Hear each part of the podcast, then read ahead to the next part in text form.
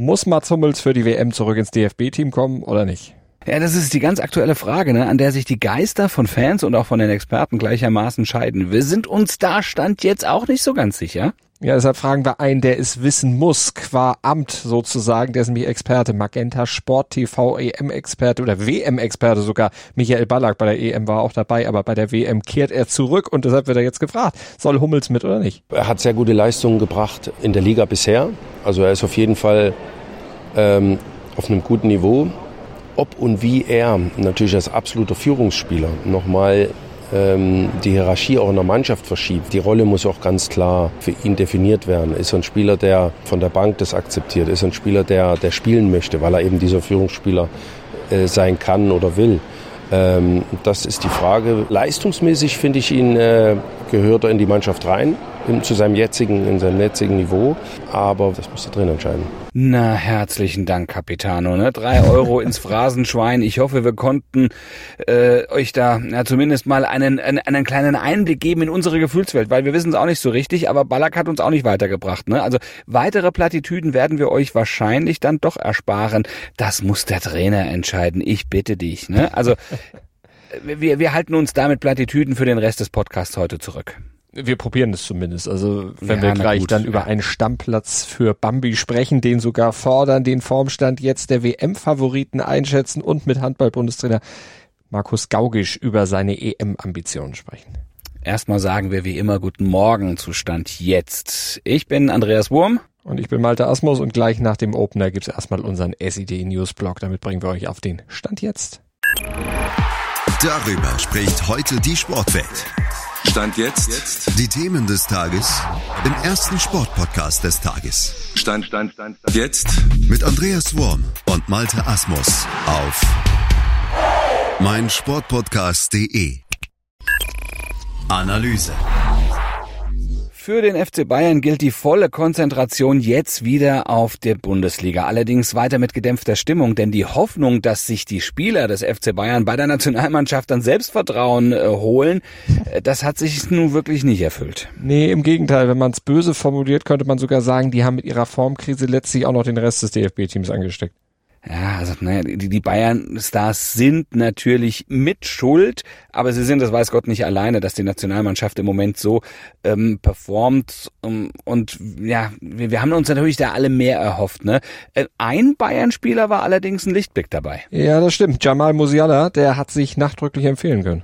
Naja, und Uli Hoeneß, ne, Polter Hoeneß, hat jetzt sogar eine Stammplatzgarantie Musialas beim FC Bayern und in der Nationalmannschaft gefordert. Der redet viel, wenn der Tag lang ist. Stand jetzt ist es aber eine absolut berechtigte Forderung. Der Junge ist einfach super drauf, ist in einer absoluten Form und mit seiner Unbekümmertheit natürlich auch eine absolute Waffe. Der ist schnell, hat eine überragende Technik, kann dribbeln, kann schießen, hat die Übersicht auch für freistehende Mitspieler. Gut, da erzähle ich nichts Neues, das weiß jeder, aber das wissen sogar die Gegenspieler. Nur weil er eben noch so jung ist, wird er trotzdem immer wieder unterschätzt und das weiß Musiala eben auch eiskalt auszunutzen. Clever ist er nämlich auch noch. Für 18 Jahre ist der Typ eigentlich wirklich ein Hammer. Ja, aber du sagst halt gerade, ne? Er ist jung, er ist 18 Jahre jung, deshalb muss man bei ihm, finde ich, ja auch noch so ein bisschen aufpassen. Ne? Man darf ihn nicht überfordern, äh, dass man ihm nicht zu viel Druck auflastet, aber auch, dass man ihn dosiert einsetzt, sein Körper noch nicht wirklich überstrapaziert.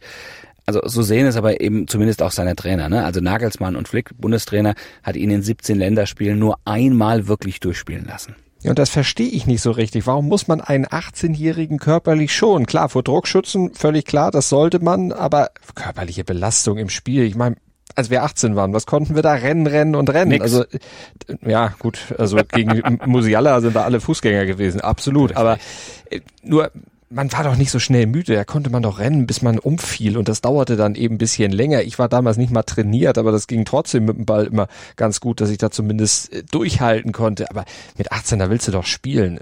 Vielleicht nicht immer auf dem gleichen Level funktioniert das, aber zumindest finde ich, besteht da jetzt kein Grund, ihn unbedingt zu schonen. Wenn er viel spielt, dann kommt er doch auch richtig in den Flow und dann lernt er auch Wettkampfhärte und man wächst ja schließlich auch mit seinen Aufgaben und so ein Hochbegabter wie Musiala allemal. Top-Thema. Aber wie würde Michael Ballack sagen, das muss der Bundestrainer entscheiden mit und vor allen Dingen auch der Vereinstrainer Nagelsmann. Wie dosiert er dann den Musiala einsetzt? Aber wir dürfen wir trotzdem unseren Senf da mal zugeben. Übrigens, sieben Wochen bis zur WM sind es nur noch. Also eigentlich ja auch noch genug Zeit. Alle Gut, Musiala braucht man nicht mehr auf den Formstand zu bringen, der ist da schon, aber da sollte er die Form natürlich gerne halten. Aber die anderen Kicker, die sollten ja auch noch in Form kommen. Naja, das, das kann man so sagen und kann man auch so sehen. Man könnte aber auch sagen, sieben Wochen mit 13 Pflichtspielen, die durch Belastung, Verletzungsmöglichkeiten und weitere mögliche Niederlagen die Problematik, die Stand jetzt einfach da ist, natürlich auch noch verschärfen könnte. Ne? Ja, alles momentan relativ ungewiss. So eine Winter-WM bringt ja für alle Top-Nationen ziemlich heftige Herausforderungen mit sich und man kann davon ausgehen, dass bis zum Start der WM dann am 20. November ja sportlich eigentlich gar nichts klar ist. Naja, und, und jetzt eine Prognose über die Weltmeisterschaft abzugeben, das wäre wohl wirklich ein absoluter Tipp ins Blaue, denn was man nach diesen Länderspielen der letzten Wochen festhalten kann, ja, ist eigentlich alle europäischen Top-Teams tun sich gerade absolut schwer. Ja, das stimmt. Dafür läuft es bei den Südamerikanern gerade ziemlich gut. Aber was bedeutet das? Also angesichts dieses anstehenden Mammutprogramms, ne? Ist das jetzt gut, jetzt in Form zu sein? Oder ist so eine Frühform vielleicht nicht gut? Baut man dann wieder ab? Naja, so richtig gut kann man es leider jetzt äh, auch nicht beantworten. Ne? Wir können aber über Stand jetzt natürlich Auskunft geben und sagen, wer bereits in WM-Form ist. Also äh, alles äh, zurückhaltend, Stand jetzt. Ja, und wer halt so gar nicht.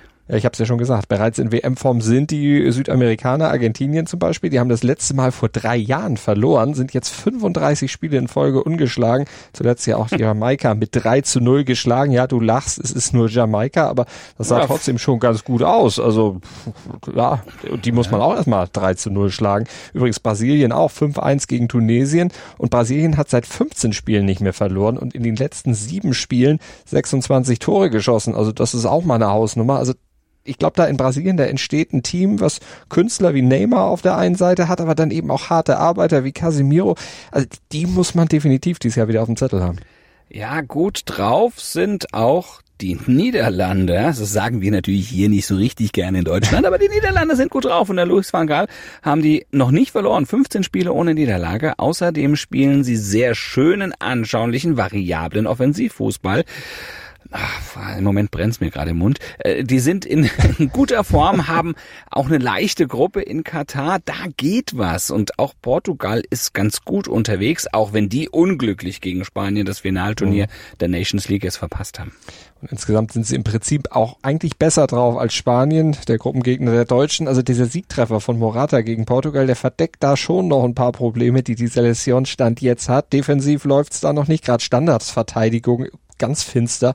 Aber Offensive, die muss auch noch zulegen. Also wie gesagt, dieses Tor von Morata verdeckt da ein bisschen was, aber zulegen, da müssen andere auch. Da ist Spanien in guter Gesellschaft, Belgien, Deutschland, da ist überall noch Luft nach oben.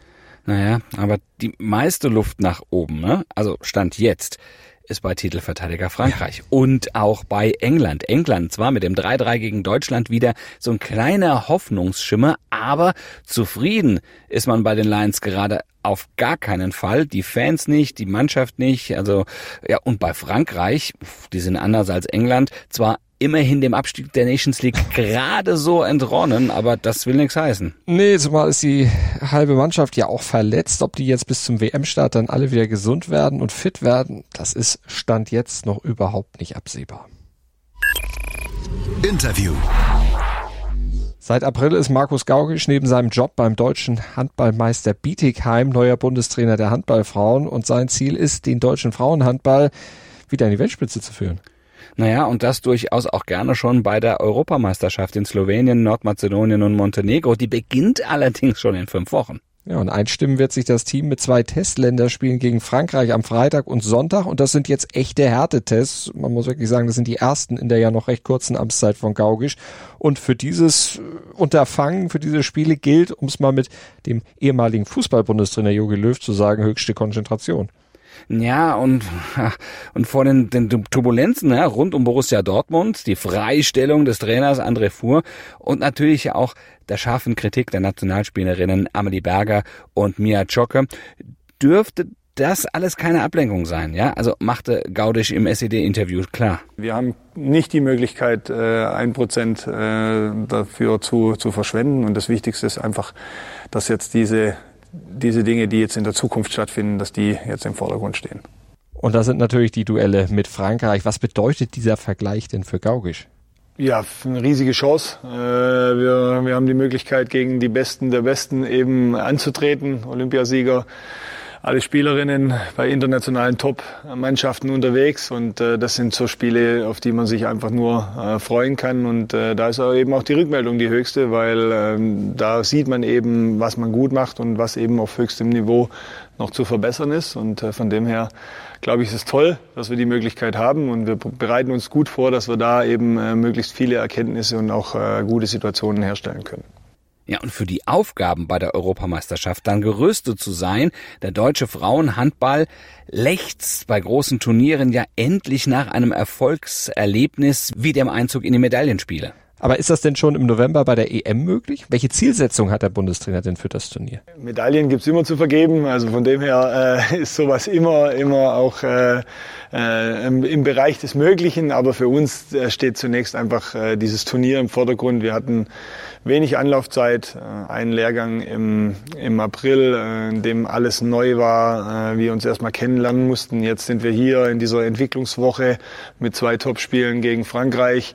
Dann haben wir die direkte Vorbereitung mit den anderthalb Wochen oder zwei Wochen eben dann direkt im Vor Vorfeld der, der Europameisterschaft. Und dann wird sich zeigen, wie wir in diesen Spielen, in denen es dann eben auch auf Turnierlevel geht, wie wir uns da aus der Affäre ziehen. Das Ziel ist natürlich dann, dass man möglichst viele Spiele erreicht, die, in, die einem Rückmeldung geben und äh, die einem dann auch zeigen, hier geht es jetzt um was und äh, wie müssen wir uns da verhalten, was müssen wir wie spielen. Und äh, das ist das Ziel, dorthin zu kommen, um eben da äh, diese Entwicklungsschritte Richtung äh, Olympia 24 und Heim WM 25 eben dann eben zu gehen. Das bringt der Sporttag. Stand jetzt. Der THW Kiel ist in der Handball Champions League dann heute gefordert, zu Hause gegen den ungarischen Vertreter Pik Szeged. Und da müssen die Kieler ein bisschen Wiedergutmachung betreiben, denn die Niederlage gegen RK Celje von letzter Woche, ja, die hat die Stimmung da so ein bisschen verhagelt.